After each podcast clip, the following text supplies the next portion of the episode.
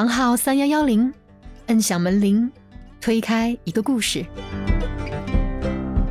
那么在当地，如果我是摩梭男孩子，嗯，那么很显然，我刚刚说了，摩梭男孩子他晚上会和自己的太太在一起，但他白天又要去到自己回到自己的妈妈家，对不对？你竟然全天都在你太太家，啊，对我现在竟然不是全天，全年后一年三百六十五天，风雨无阻，都在我的太太家。至少我在那些过程中，我收获到了一点，就是我知道了，我看见了，不是我知道了，我亲自看见、体验、参与了很多真实的生命状态。我会发现说，生命有很多绽放的方式和可能性，并不是我们从小到大被告知的唯一的答案和标准。第一次接触到了多元化的标准，我才开始觉得，告诉我自己说，哎，那既然没有标准答案，那我为什么不创造一个属于我自己的答案呢？时隔两年，我觉得文晶讲的就是他思路的部分，他怎么打开自己的部分，是对我们更有启迪的吧。他的过程，我觉得他试图在跟我们描述的是，他先找到了自己，就是确定自己要过什么样的生活，然后自己的那种被灌输进去的教条一样的观念被改变，就是我们可以多元，可以有其他的生活方式。他先找到了自己，找到自己想要的，然后他再回到泸沽湖，可能才。呃，叫找到或者说发现了高佐，可能是这样吧。所有的给我贴标签、播报完美理想爱情故事的报道，全是从这个角度去切入的。后来我也理解，因为我们这个时代的两性关系有时候太残酷或者太无聊，所以我们这个大环境很需要有我这样一个与众不同的个案，仿佛去唤醒所有人，去告诉、安慰所有人说：看，爱情。还是可以如此的浪漫、美好和值得期待。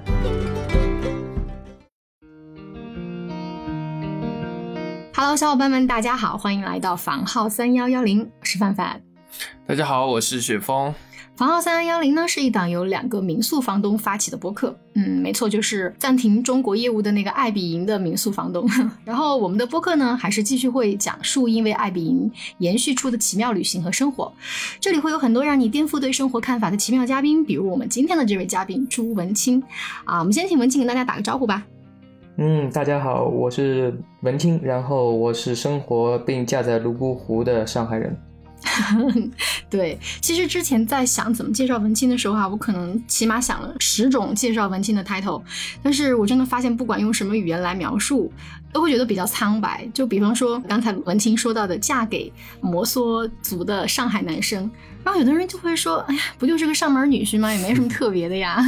或者再比方说，文清是从上海体制内稳定的教师编制辞职，然后来到四川的泸沽湖，亲手打造了一个民宿，然后当了一个最贵的黑车司机。然后也可能别人会说，哎呀，辞职报告写成世界那么大，我想去看看的人越来越多了。范范，你不也嚷嚷着要从体制内辞职吗？所以 title 来介绍文青应该是蛮无力的。我们一起听一下文青的故事，才知道。就在这个网络很发达的年代嘛，泸沽湖边到底有什么样的秘密，也能让文青的生活彻底的改变，也颠覆我们对生活的看法吧？嗯，对对，所以我们今天就好好的跟文青聊一次天。就是其实，呃，我都不知道有多少听众小伙伴知道，我们四川和云南的交界的这个地方有一个美丽的泸沽湖。对我猜，可能，也许我们听众百分之五十，对对对对对。然后。但是又有多少小伙伴听说这里还留存着一个母系氏族社会摩梭族？让我猜，可能这个就是有百分之二十到三十了。对，但是有多少小伙伴真正知道这个母系氏族社会，就是被那些商业噱头恶俗化的那种习俗背后，是一种多么清澈的文化在流淌呢？我觉得可能百分之一，这个应该就很少了。大家对。这种母系社会的理解都是，就是说，哦，男生嫁到女生家里面，就是应该大部分人的理解就，或者女性在家里叱咤风云怎么怎么样？真的，其实我第一次到泸沽湖的时候，因为作为四川人，我们肯定是去过的，但是真的是因为去了之后，反而听到这样的一些宣传，就是说什么走婚啊那种习俗，呃，什么呃男性抠一抠女性的手板心就可以去走婚，怎么怎么样那种宣传。那个时候我也很年轻啊，就觉得 哎，好害羞，好尴尬。就是甚至我觉得这个对泸沽湖的旅游来说，其实是一种阻碍。我就想先请文心给我们科普一下，真正的母系制和这种走访制婚姻是什么样的？然后为什么在这里夫妻从来他都不是一个经济共同体？而且据说听说你们是为了以后孩子上学才有结婚证这种东西存在的，是吗？嗯，好呢，我也听了你们说了点点滴滴，包括那些所谓的噱头呀，包括可以给我定义什么标签呀。其实大家都很明白，这个时代呢，一切都是眼球经济。不同的利益代表，他们会根据自己的需要去编各种的名头来安到你的身上，然后让你成为给他利益的引导方啊、流量方啊等等等等。那关于我的身份呢，我不如建议等我们这期采访做完之后，如果有感兴趣的伙伴呢，或者大家呀，你们可以给我按一个你们心目中的标签，那才比较恰当和客观。嗯，对。然后回到刚刚凡凡说的。其实有很多东西啊，我们也许在开始这一期的聊天节目之前呢，需要让大家先知道，它其实不是那么一回事，它其实应该是这样一回事。比如说，刚刚大家说到泸沽湖，其实泸沽湖都觉得是云南泸沽湖，云南泸沽湖。但刚刚范范说了，其实从行政上来说，泸沽湖有三分之二的面积是属于四川的行政范围的，所以呢。就有两个景区喽，一个叫云南泸沽湖景区，一个叫四川泸沽湖景区。按照面积来分呢，四川还占了三分之二，但是呢，名气和口碑，包括流量呢，基本上都是在云南境内。当然，这背后会有很深层次的原因，我们暂且不表。第二点呢，很多人只知道有摩梭人、摩梭族这回事儿，但是呢，其实在中国的五十六个民族当中呢，并没有摩梭族这个称谓啊。对，是的。哇，这个我都不知道。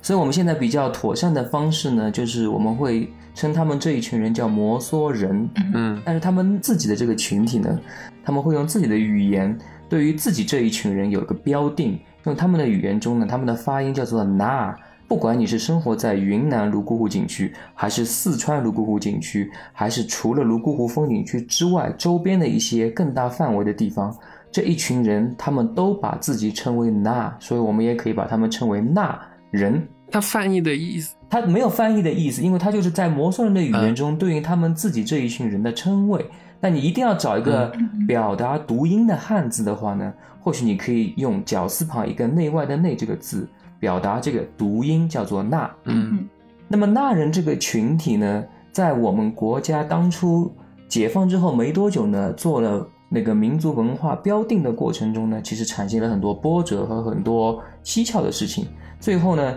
在云南群体中的这一部分纳人呢，在身份证上就标定入了纳西族，然后在四川这一部分的纳人呢，在身份证上就标定进入了蒙古族。这其实里边是有非常蹊跷和有意思的事情的。但是我们就是从人类学上来说呢，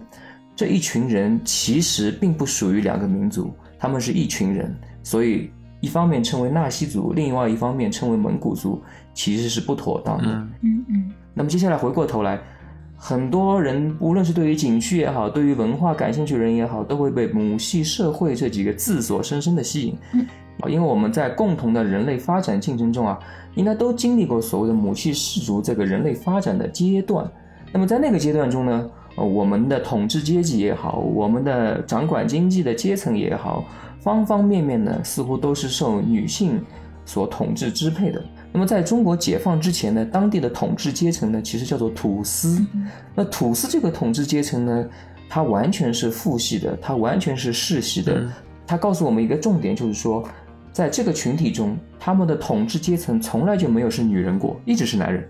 女人，嗯，从古至今并没有拥有过所谓的统治地位或者叫政治地位。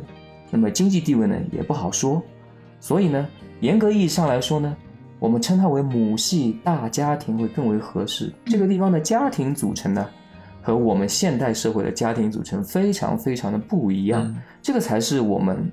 今天这个话题，也许可以降到世俗层面，比较容易切入的开始了。前面上面也太枯燥、太学术了，或者有一点对，素个圆，嗯，素个圆。母系大家庭的组成是什么意思呢？你看，我们现代的家庭啊，是呃夫妻两个人，爸爸妈妈。养育了一个、两个子女组成的这样的三口之家或者四口之家的单家庭单位，这是我们现代的家庭结构。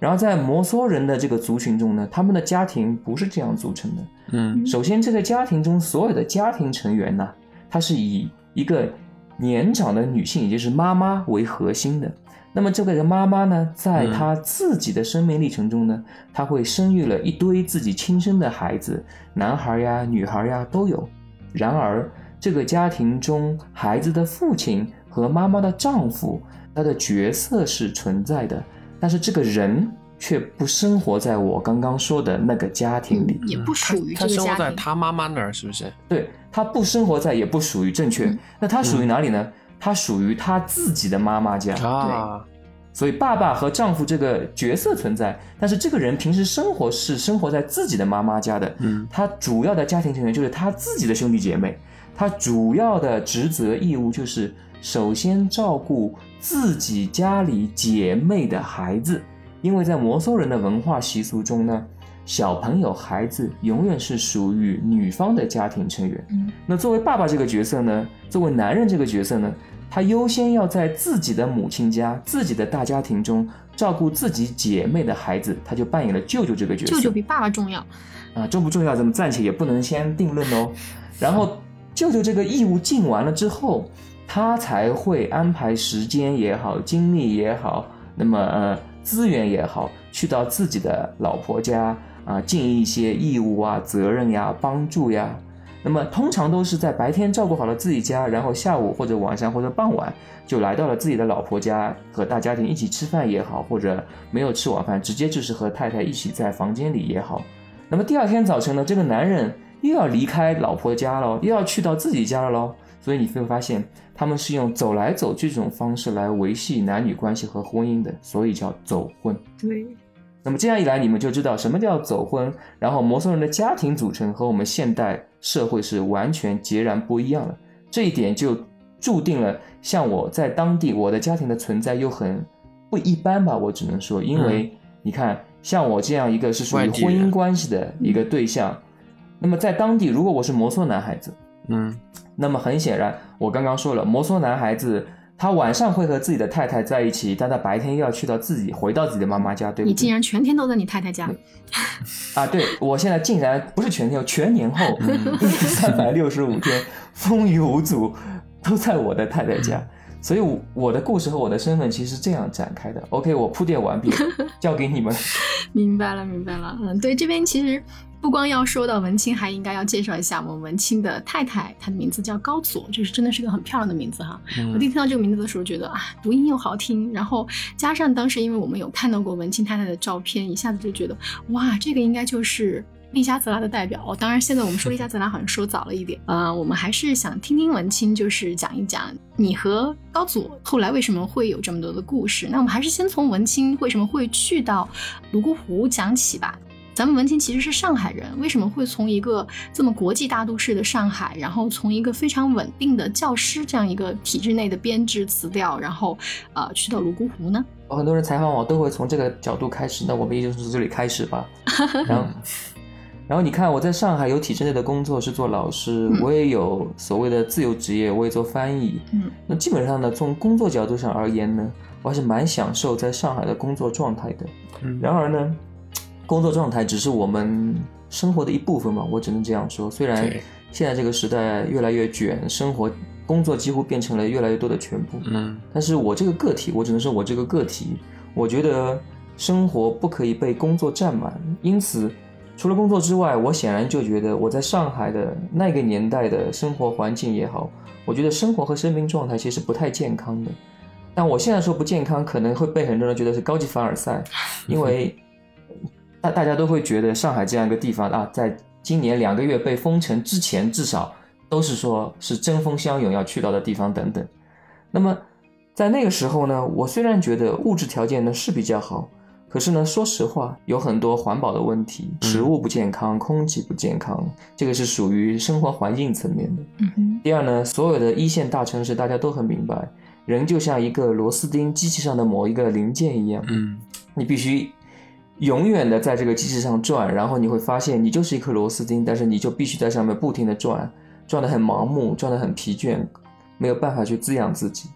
第三点呢，那个地方的人际关系，大家也应该知道，因为越是发达的地方，越是商业文明完善的地方，人与人之间的隔阂是很严重的。然后大家都会守在自己的小空间中，人和人之间、生命和生命之间是没有办法产生很多关联的，所以彼此很冷漠、很功利、很物质等等等等。嗯但是我也没有办法，因为我没办法改变大环境，我没办法做出另外一个选择，去到一个所谓嗯、呃理想中的地方，因为那个时候我根本不知道这个世界上有没有这样的地方存在。嗯，因为你从从小到大就是生活在生活在这个城市中一路成长起来的，然后你每天打开电视听到的所有的信息媒体全是 CCTV 那样的消息，你完全不知道这个世界外面是什么样子的，所以你只有困惑，没有答案，也没有方向。嗯，所以。所以文晶是因为想追寻一个你刚刚描述的这样的地方，先来到了泸沽湖这边，然后才认识的高总嘛。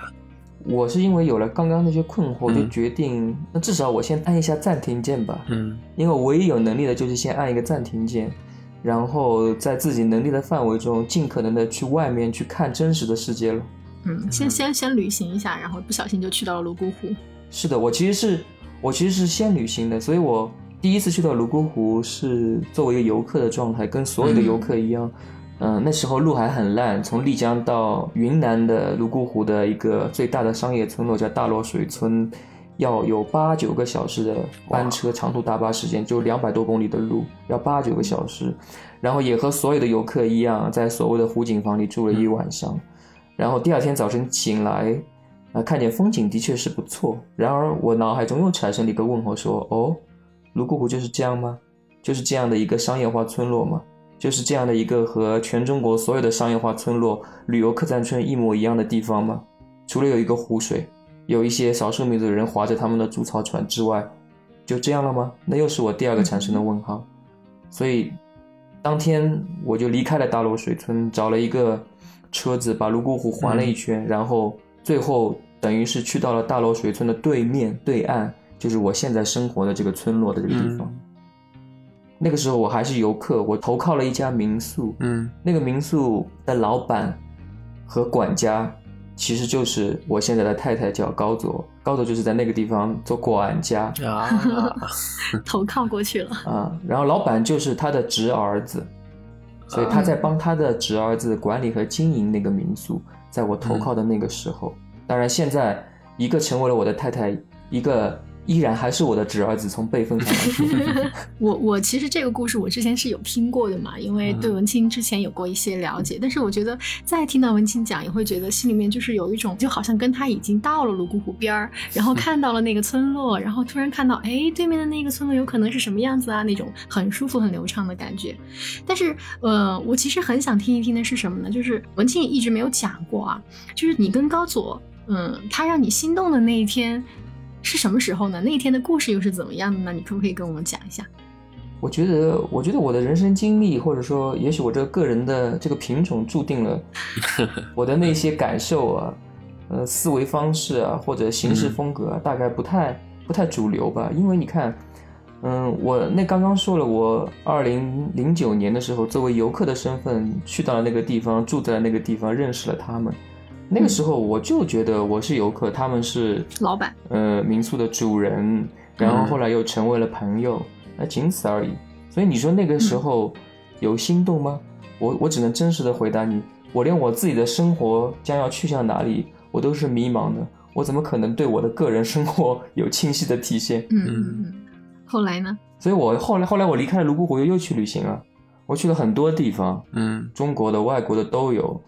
至少我在那些过程中，我收获到了一点，就是我知道了，我看见了，不是我知道了，我亲自看见、体验、参与了很多真实的生命状态。我会发现说，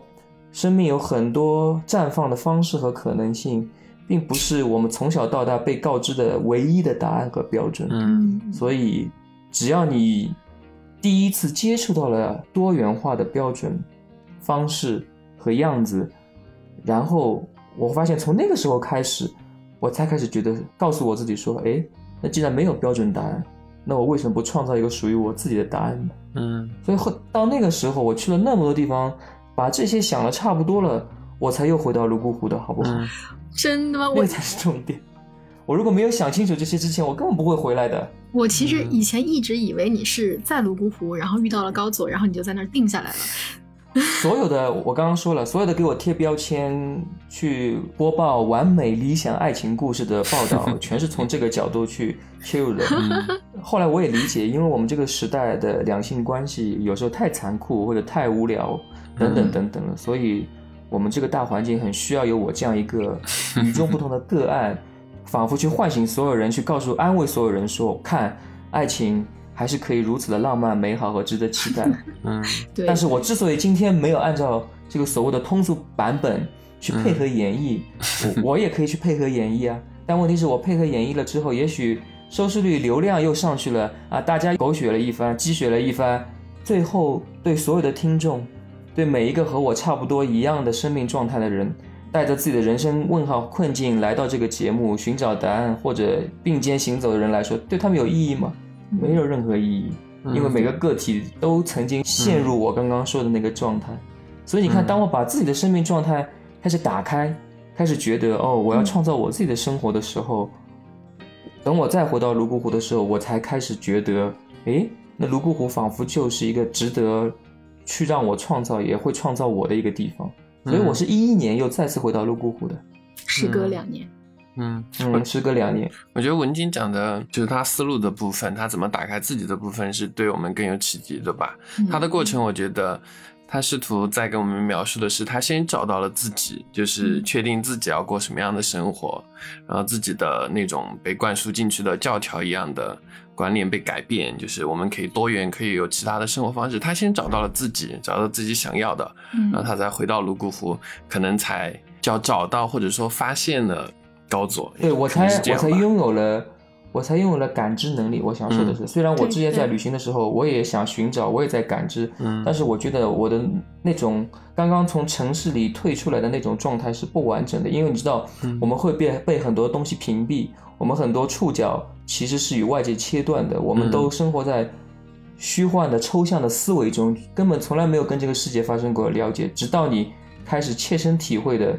把你的根扎到另外一个。你根本就不熟悉陌生的地方，嗯，那个时候，也许是生活环境是陌生的，也许这是一个完全不了解的地域，逼得你不得不去全身心的打开你自己，去融入这一片山山水水，还有这里的人。嗯，对我跟雪峰的播客也是一个特别小众的播客，我们也 从来没有期望过我们从这个上面可以获得一些流量，所以我们可以非常认真的讲我们想讲的事儿。我我们经常也会去。剖析自己，讲着讲着突然偏题了，那那提纲扔吧，不要了，然后就开始聊我们。只是剖析完了之后，从来没有下文不行动，对不对？这个就是你臆测了，不承认。好吧。对，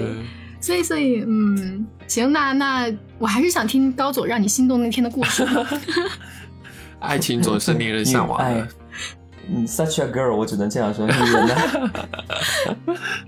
是这样子，当我又回到泸沽湖之后呢，嗯。嗯，那真正意义上我是又投靠了刚刚我说的，呃，那个民宿的老板和他的管家，就是高总，这是必然的嘛，嗯，他们的确也收留了我，那个时候我就不再是游客了，我是想认认真真的尝试留下来生活，那么他们也对我很好，给我吃给我住，那我每天就在这个店里做小二，嗯，来作为回报。那我做小孩的内容呢，就要做各种杂物、端菜、点菜、打扫卫生等等等等。嗯，那么这些工作呢，其实平时都只有高佐在做，所以呢，自然而然，我平时的每天生活有大量的时间，我在和高佐在一起做这样的一些所有的事务性劳动。嗯，所以我们俩的接触相处是最长久、最长的，所以我们一开始就是朋友，然后彼此有合作关系。嗯，他又是主人，又收留了我的这样的一个朋友的关系。一开始，后来差不多也在这个地方，他们收留了将近有快有一年了。那我一直在这个一年中，其实我就一直思考着另外一个问题。那个问题就是说，如果我真的想在泸沽湖留下来生活，老是靠人家收留，那肯定是行不通的。嗯，我得找一些可以做的事情。然而我在城里可以赖以为生的我的职业，在这里是没有办法开展的。所以我必须去换一个方向，那是我思考的另一个问题。那恰恰呢，我在旅行的过程中呢，我就有拍照的习惯，所以呢，我就开始琢磨，哎，那那个时候泸沽湖还很闭塞，我就开始给泸沽湖景区拍明信片吧。这个是我觉得既兼顾了我自己的爱好和我自己的能力，同时仿佛好像又是处于一个旅游风景区可以去尝试的一个小小的事业吧。所以那个时候开始呢，我就开始酝酿这个事儿。那同时，因为我每天都在和高佐一起工作生活嘛，所以我会和他交流这些事情。那恰巧在那个时段呢，高佐呢，他基本上已经下了决心呢，他要离开那个民宿。为什么呢？因为他当初要来帮助这个民宿老板呢的主要原因，因为他们是亲戚嘛。那主要原因是因为呢，呃，那时候呢，他的侄儿子经营的条件也很困难。然后呢，需要很多帮助，因为作为摩梭人的那个社会文化体系中呢，这个比较亲的亲戚之间的这种帮助啊，是非常司空见惯和常见，也是理所应当的。嗯所以基于那个原因呢，高佐才会在这个客栈中帮忙了几年的时间作为管家。那么恰巧到我开始谈论说要开始留下来生活的时候呢，高佐也开始考虑，觉得这个客栈和民宿呢也基本上已经上了轨道。那高祖也应该回到自己的母系大家庭，去对自己的家人做更多的照顾和关照了。嗯那么这两个地方其实离得很近的，这个客栈和高佐生活的这个摩梭人村落其实就是相邻的，他们是隔壁的村落。嗯嗯所以呢，当我和高佐说了说，哎，我今后想尝试在泸沽湖先从做拍景区明信片开始，那恰巧我也知道了高佐他有这个后面的规划和发展。那我就跟他提议说，我我说你也没有工作，我也没有工作，那要不了咱们俩就一起做这个事情吧。所以我们俩就成为了又又一个新的事业的合伙人。第一步嗯好，然后我呢也就成功的从这个客栈搬了出去，跟到了高佐，回到了他所生活的摩梭人村落。那个村落的名字叫五之落，它在草海和湖水的交界边。嗯然后我也就在这个高佐的这个摩梭人的四合院大家庭中呢，拥有了一间自己的房间。嗯所以你看，我就是从这个样子开始，第一步进入了摩梭人的本地的生活状态。但是从关系上来说，我觉得我还是属于一个朋友和一个外来人吧。嗯嗯那然后接下来的两到三年，差不多差不多三年的时间，嗯、我和高祖就开始环泸沽湖卖明信片的历程，摆地摊。欢乐辜负，其实也很浪漫啊。嗯，你可以来试一下呀，我也可以陪伴你卖。哎呀，谁没摆过地摊儿不一样的吗？不，因为这个地方的自然气候啊和城市里还不太一样，风吹日晒，哎，这倒。其实还是蛮辛苦的。然后我们嗯需要去到人流量比较多的景点，比如说著名人造景点走婚桥，嗯著名人造景点。我们就需要去到那样的景点去摆地摊。然后嗯摆地摊从早到晚嘛，就在外面风吹雨晒，嗯，然后等着客人。这是属于日常经营的一方面。另外一方面呢，我还要去拍出更多的套戏。拍好了之后呢，除了要自己做后期之外呢，还要做平面设计，设计不同套系的定位，然后做包装设计，做背板设计。嗯就所有的工作室流程都要我自己完成。嗯所以我们到现在为止，整个明信片大概至少有五五到六个套系吧。嗯嗯然后每个套系的样子啊、定位啊、传递的内容啊都是不一样的。嗯，那么与此同时呢，我还要把这些套系从设计稿变成实实在在的商品，我就需要跑到城市中去，比如说成都啊、上海啊，我要去找印刷厂，我们一起挑选各种各样质地的纸张，核算成本，最后让印刷厂打样，最后生产出我要的产品，我再把它运回来。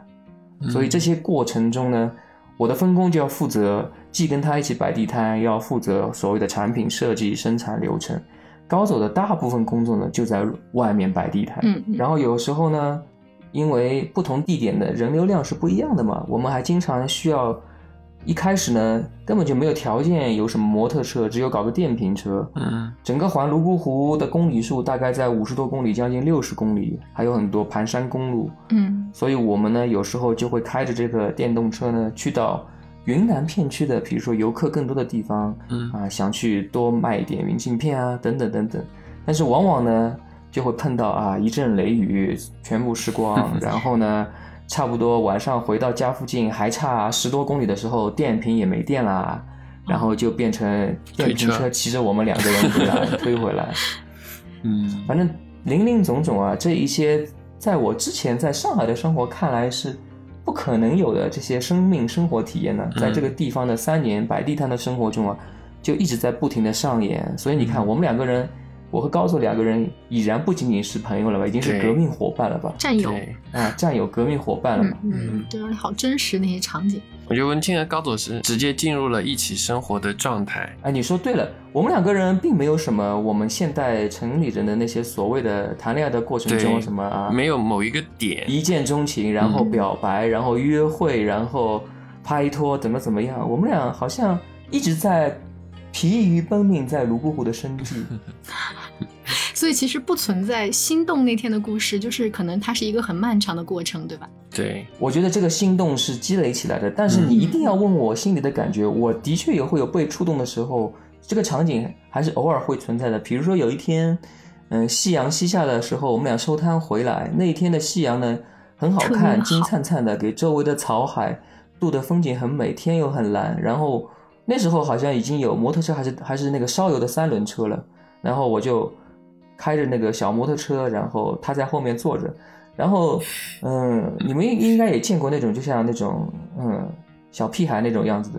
那坐在大人的车后面就开始乌里麻里，嗯自己不知道唱一堆什么样的歌。你们的家里的小朋友应该也有这样的状态，对不对？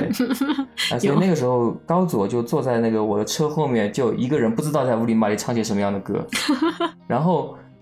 就那个场景，我就觉得啊，好像生活也是挺美好的嘛。虽然卖明信片只够吃饭，也赚不到多少大钱，但是呢，哎，在这么美的时候，嗯，我带着后面的那个小女孩，那个小女孩乌里麻里有自己自得其乐、很开心的样子，好像生命也是美好的。懂了，懂了，明白了。嗯所以其实我觉得，像高佐，因为因为我其实只是那天我们在视频里短短的见了高佐，可能十秒钟左右，所以嗯哼，我好期待啊！如果我来泸沽湖的时候，我一定要跟高佐好好的打个招呼，抱一抱他，然后，呃，可可以抱哈，然后，然后，然后，然后好好的跟你们聊聊天。我觉得应该应该我也能感受到，就是那种夕阳西下那天的感觉。我觉得呢，你只要时间允许，你完全可以像我现在身边的子涵一样呀。他现在就要在这边小住一段日子呀，何乐而不为呢？子涵这个人是可以远程办公的，不能跟他比。哎呀，你也要加油嘛，生命还有下半场的嘛。对对对，我也我也什么时候辞了职我都可以了。谢谢文清今天没有配合演绎，让我们听到了真实的人生选择和他和高佐的爱情故事。也谢谢泸沽湖的母系大家庭，让这个地方不仅仅只有泸沽湖。因为文清的讲述每个字都那么真实和生动，所以我和雪峰舍不得剪掉。于是本次对话我们将会分为上下两期，在下期当中我们会继续聊文清在泸沽湖搭建起了一个怎样的房子，和那个一去不复返的丽加泽拉。小伙伴们听到这里，请记得关注和订阅我们，我们下期再见。